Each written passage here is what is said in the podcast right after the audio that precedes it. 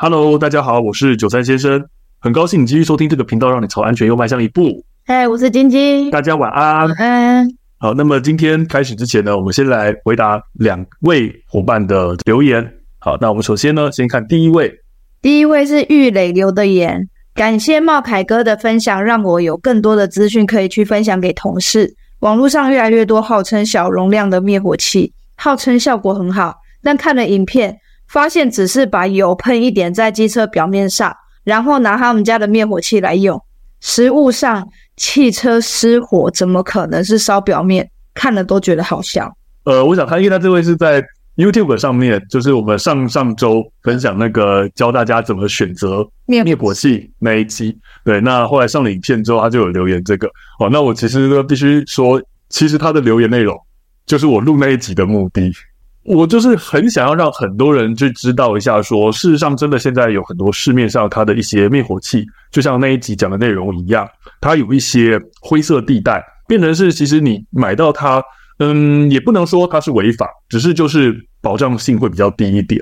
也真的是因为遇过太多太多的民众，在每次上课结束之后问我说：“哎，老师，这个灭火器适不适合，能不能我买？”这样子，所以想要借由这个机会、这个平台的分享，让大家知道。啊，所以如果各位呢有类似的困扰，麻烦就是大家告诉大家，去分享一下我们的那个内容，让大家知道怎么选择正确的灭火器。不要说民众会这样，有有一次我们不是去一个消防员的朋友家里去做客，然后也看到他 摆着灭火器，对，没有任何没有任何标章的，对，然后尤其人家也是消防人员，然后就觉得有点尴尬了，哦，就不太好意思去去去去去戳破这件事情啊。这个也难免啦，因为我觉得，毕竟广告效应，其实真的是一个很大的影响。同时，这位伙伴他提到后面讲那个实验影片的事情，我也跟大家分享一件事情。之前也跟大家提过了，就是以目前的科技来说，是还没有一个灭火器能够去灭掉锂电池火灾的。但是实际上呢，现在有一些单位呢，他们就是会推出声称可以扑灭锂电池火灾的灭火器。为什么会这样说？讲说。没有能够灭锂电池火灾，那是指说以目前的科技，所以呢，将来有没有人能够研发出来，这个很难说，不知道。只是有些单位他们可能就觉得说，哎，我们成功做出这样东西。我去看他们的那些实验的影片呢，他怎么做？他把一个锂电池放在地上，然后淋上汽油，点火烧起来，然后说这样子是锂电池火灾，然后拿他的灭火器去扑灭它，这根本完全是错误的。锂电池烧起来的情况，就是锂电池火灾它的反应，它其实会有个很大的特征，它会不断的产生大量的有毒气体。你应该会看到那颗电池不断的在冒出一种很诡异的白烟。所以呢，他今天把电池放在那边，淋上汽油，点火烧下去，这个是烧什么？烧其实就是烧汽油啊。所以那个只能证明你的灭火器哦，我可以灭 B 类的汽油火灾。你说这个影片就能够证明你能够灭锂电池火灾，那是两回事，那完全不一样的。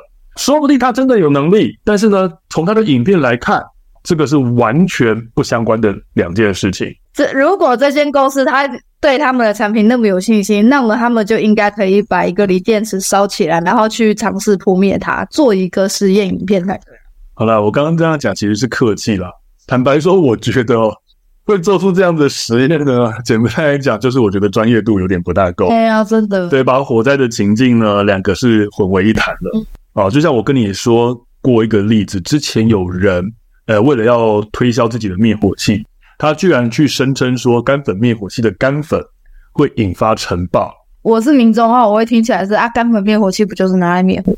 所以我说啦，就是我们为了要推销自己的东西，一定会讲说我东西哪里好，哪里东西不好。但是他如果讲出来的东西是一个完全不合逻辑、毫无专业可言的，那么你对于他推荐的东西，你真的就要打上一个很大的问号了。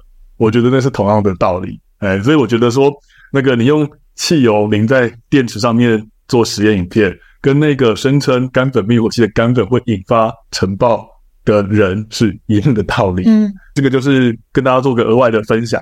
好，那我们看看我们的第二个留言。第二个留言是陈恩老师，你好，请问如果灭火器已过期，是否可使用？怎么判定灭火器已过期呢？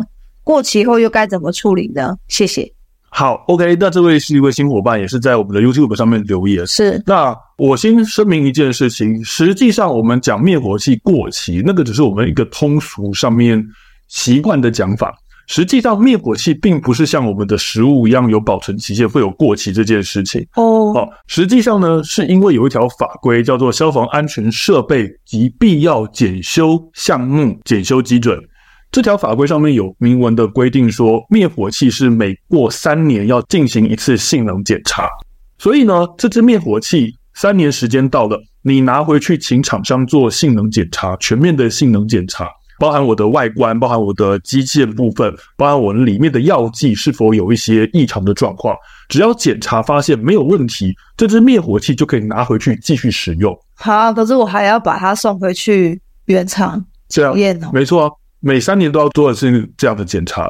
实际上规定是如此，只是我们就会习惯的讲说啊，灭火器三年会到期啊，其实那个是一个口语习惯的讲法。实际上你讲说灭火器会到期，并不是太精确。而是说三年要检查一次，检查一次没有问题，那它就可以继续使用。但是实物上面来讲，因为我们大部分公共场所放的是干粉灭火器，那因为干粉灭火器它的价格又比较便宜，厂商把它拿回去，打开灭火器检查，检查完装回去关起来，再送回给场所，这整段过程其实又太麻烦、太繁复了。所以实物上大部分的情况就是。干粉灭火器三年一到，厂商干脆就直接换一个全新的给你。哦，这样子。对，所以才会有一般民众会有一个印象，觉得说，哦，是灭火器三年就会过期，所以就要换新的。其实并不是如此。所以他提到的这个问题说，灭火器过期怎么判断？其实没有所谓的过期了。简单来讲，对于一般民众，你看干粉灭火器能够做的最简单判断就是三件事情。第一个，看那个标签上面下次检查日期到了没有？好，所以这也跟刚才刚刚讲的一样，你注意看标签上面写的，它写的日期是写下次检查日期，而不是保存期限或是过期日期。啊，就是这个原因。那第二件事情就看灭火器上面的压力表，它的指针是不是还指在绿色的范围上面？好，那第三个就是看一下外观啊，哈，很简单的看过去。有没有生锈啊？有没有管子破裂啊？那种很明显的损坏，基本上一般民众你能够做到的判断跟检查就这些事情了。其他东西你要再做更精细的检查，你也办不到。大概的判断就是这样。那如果发现到说刚才讲的三件事情，哎，有出现任何异常，那就请你联络灭火器上面会有个厂商电话。好，联络，请他们来做更换，就这个样子。所以，包含已经快要到检查日期了，也要这样子联络厂商。对，没错。那请他们来做更换。那实际上，之前讲到安检那集也有跟大家提到，你只要场所依法规定必须要设置任何的消防设备，你就是至少每年要做一次检修申报检查。大部分场所是这样子，我每年要申报检查的时候。设备师是过来检查，他就会顺便把你的灭火器一并做个检查，对啊，所以其实坦白讲，也实物进行也没那么复杂，反正每年都要检查一次，啊，刚好第三年到了，灭火器该换，那就顺便换一下，就这样子。嗯、所以呢，这是今天啊，先回答两位伙伴的这个提问。回过头来哈，我们灭火器的问题回答完了，我们今天要谈的这个主题呢，就是其实跟灭火器比较无关啦。上礼拜我不是讲到我们更新我们的避难包吗？这个礼拜呢，我们的这个食物送到了，对，所以呢，我想今天呢，来跟大家聊聊避难包里面的食物选择有哪一些要注意的原则跟事项。其实呢，简单来讲，我整理了一下，有六大项的原则是你在选择食物的时候，你必须要去留意的事情。然后，那我们就一个一个来跟大家讲这六大项原则。首先，第一个原则呢，不止跟大家提过一次，你要注意家人的。饮食习惯，对，这很重要。对，没错哈。因为有的人会过敏啊，有的人吃素啊，是的，有的人不吃牛啊。没错，没错。像我们这次买的那个紧急粮食，它就是有清真认证的。对，因为他们为了要销往国际，所以他会去照顾很多不同族群的饮食习惯。所以呢，其实假设呢，呃，今天有家人是吃素或是不吃牛这种饮食习惯，记得都要在准备的时候留意一下。上次也跟大家讲过了，你没选择，那是因为你没有做准备。对，这很重要。对，好，那我们也跟大家提过了，还是再复习一次。第一个，饮食习惯改变，你可能会影响心情；第二个，饮食习惯改变，你可能会让你肠胃道的习惯突然间改变，反而出现不适。除了饮食习惯，也要留意一下你准备的那个食物到底好不好入口。因为家里如果有老年人或者是小孩子，太硬的东西其实对他们来说是一个非常非常难入口的东西。这个就真的是我的第一代紧急避难包。哦，你说那个很难吃的东西哦，很难吃的美国粮食饼干。对，我觉得叫它饼干都很客气了。我觉得它真的硬的跟砖头一样，真的。对，很难吃哦。然后呢，里面还有一个做法是，你要把你可以把它化在水里面，是化掉，可是又很难化。终于化成功了，那一杯看起来又超恶心，看起来超级难喝。对啊，所以我的第一袋紧急粮食啊，我真的很不推荐它。现在应该也不会有这种了啦。我觉得就是这么多年过去，对啊，应该你很难找得到了。对对，接下来第二个原则就是要注意一下家人的过敏源。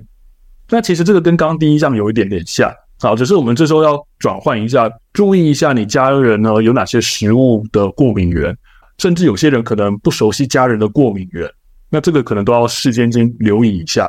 你看一下避难包的那个粮食上面的成分有没有这些过敏的来源。其实有些人他不是去买专门的防灾食品啊，他可能是去买一些外面的东西来充当防灾食品，营养口粮之类。没错，好，那那些呢，你也是要一样，不是说不行，只是你要去注意一下它上面的成分内容物。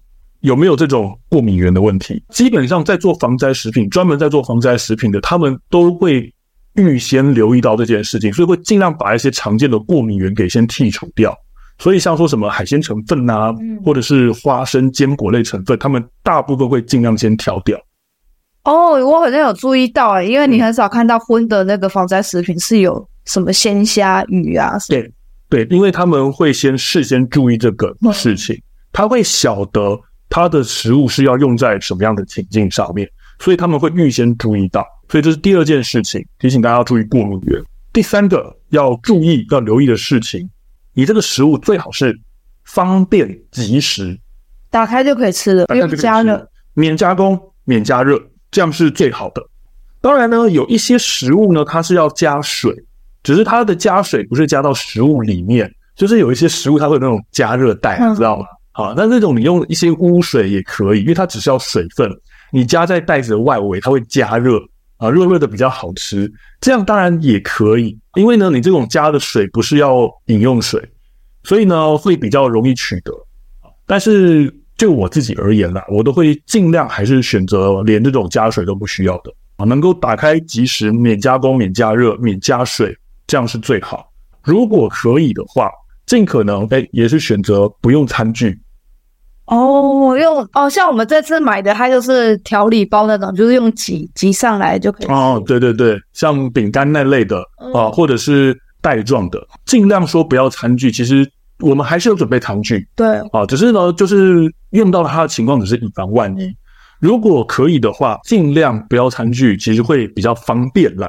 当然，你选择到是要餐具，那也无所谓。就比较没有那么大的影响，但是前面讲的不用加工、不用加热，这个是必要的。那第四项叫做防灾食品，保存期限就要长。大部分我们都是选择大概可以保存五到七年的，啊，这样才不用那么频繁的去更换。你真的去买防灾食品，你会发现它其实也不便宜嘛。要太长太频繁的去更换，其实也很麻烦。那讲到这个，我就想到我之前在网络上看到就有人分享，他说他们在呃日本生活。那结果呢？有超商店员建议他们说，其实你们可以买那个羊羹回去。羊羹哦，那个甜点的羊。对对对，羊羹。他说因为那个羊羹呢，每次做起来，它其实都可以保存超级久。真的啊？对，他说他们库存呢有很多很多的羊羹，那其实也都不会坏掉。坦白说，我对这个建议是持相当保留的态度。很甜呢，应该要喝很多水吧？没错，这个其实就是我们要讲到的下一个问题了。你的紧急粮食要尽量避免饮用水的消耗，对，所以其实我说我当时看到那篇文章，我说我对于他的建议持保留态度，因为我觉得它其实甜分太高了。曾经也看过有人建议说，紧急粮食去储备像果干或者是像方糖这类的东西，嗯，啊，那甚至呢，像其实你现在在很多的一些网站上面介绍，也都会听到人家讲准备饼干、巧克力、泡面。那其实我都认为这些不是最佳的选择，因为他们都会增加你饮用水的消耗，尤其泡面。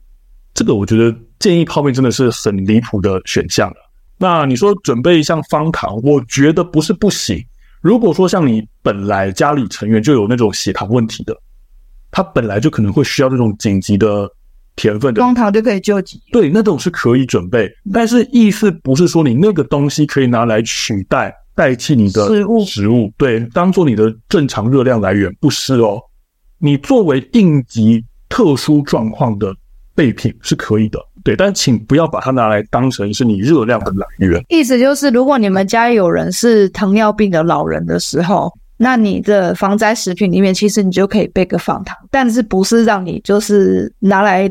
泡咖啡、红茶、饮料用的，对，是让那一位老人家有血糖问题发生的时候，你可以救急用。没错，我觉得它是指特殊状况，而不是像刚才讲那些东西啊，说什么高热量啊、甜分很高的啊，拿去当做你的防灾食品的正餐来使用，嗯、绝对不是如此。哦，你说因为家里血糖问题有做应急，那当然是没有错。提到刚才你讲到那个泡咖啡，我也要提醒一下各位，我们现在虽然讲的是食物，但是饮水的东西也要提醒一下大家，就是那个情况下，饮用水是最难取得的资源，所以呢，准备的那种饮水啊，请不要用像什么果汁啊、咖啡啊、茶啊那些东西去取代，尽量喝水为主。没错，好，因为果汁就是它会甜，有可能会越喝越渴，咖啡、茶其实都会利尿，嗯，也会让你渴，对，也会让你渴。所以，其实我觉得减少饮用水消耗这件事情是很少人会留意到的，因为它其实会加速你一直喝水，一直喝水，你饮用水会消耗的很快啊。所以这个要特别提醒一下大家。那在下一点呢，这个也是很少人会注意到的，你的那个紧急粮食吃完之后，垃圾量越少越好。尤其最好的情况是，它吃完之后不要有残留的酱汁或是汁水这些东西。哦，就是会生蚊虫什么的，怕会生病。没错，因为那个时候是紧急状况，我们可能在避难收容处所，这时候可能包含连垃圾收集、清运的运输工作都会受到一些阻碍，这是有可能的事情。那如果我今天吃完的东西堆叠在那边，那又没办法像平常一样及时获得清运的话。那些酱汁啊，可能会流出来，会制造脏乱，甚至像你讲的一样，我滋生蚊虫，那会把我的整个避难所的环境弄得很脏乱、很不舒服，甚至也会让人生病。所以，其实呢，食物吃完之后，尽量不要残留酱汁，然后垃圾量越少越好。就是如果你真的是很需要餐具的人的话，那你的碗盘跟餐具就是要洗干净。或者是你用过的免洗餐具，尽量也都把它洗一洗再丢掉。嗯，没错。所以这也刚好呼应到前面，为什么我们都会说食物选择尽量可以不用餐具就不用餐具，因为你要用水冲洗。你的食物残留下来有酱汁的，你如果也需要用水冲洗，但其实都会有一些增加水的消耗啊，或者是一些麻烦。这些东西是提醒一下大家。好，那我们快速跟大家复习一下食物选择的六大原则。第一个。注意家人的饮食习惯。第二个，注意家人的过敏源。第三个，方便及时，免加热，免加工。第四个呢，能够长时间保存。第五个，避免饮用水的消耗，以及第六个，食用完之后，垃圾量越少越好。所以呢，这是跟大家分享一下你在做防灾食品的选择。基本上呢，我们家里都是直接去买专门的防灾食品了。嗯因为他们就是为了那种状况下而去生产的食物，所以大部分以上讲的那几点都都会有考虑到。那如果你真的要去买一些就是超商买得到的东西去做储备的，像是能量饼干、嗯，能量棒，嗯，啊，那可能是一个比较接近理想的选择。可是这样子，你就要去记一下那个能能量棒的保存期限。对。我觉得除此之外，像是上次很久之前有跟大家讲过，我觉得像罐头水果，但是呢，我再三强调，那是我觉得市面上比较接近合适的选项，不代表那些东西都符合刚才讲的六件事情。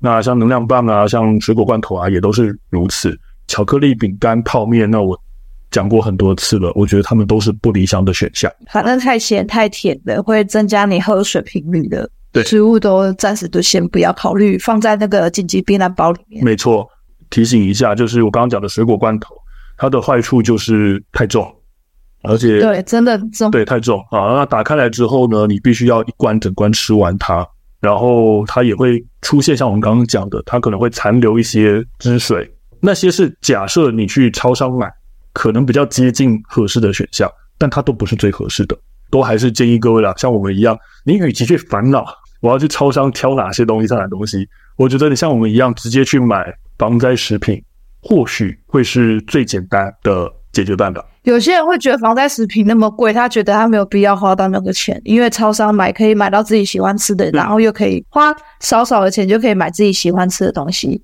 对，但是因为保存期限，因为它可以到五到七年。对，你你假如说好，你每一年都要更换食品的话，那你这样换下来的钱，搞不好还是比防灾食品还要贵。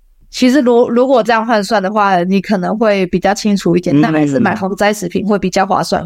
所以呢，我想呢，今天这就是跟大家分享一下哈，我们食物的选择，以及为什么我们为什么我们会直接去买那些贵桑桑的防灾食品，嗯，这样反而最省事，省事省力省时间。那也让大家知道一下，就是你要去外面买不是不行，只是呢，刚才讲的六点你都要符合。其实我真的自己想过，没有那么容易。好，那当然如果有各位哎真的找到了合适的东西。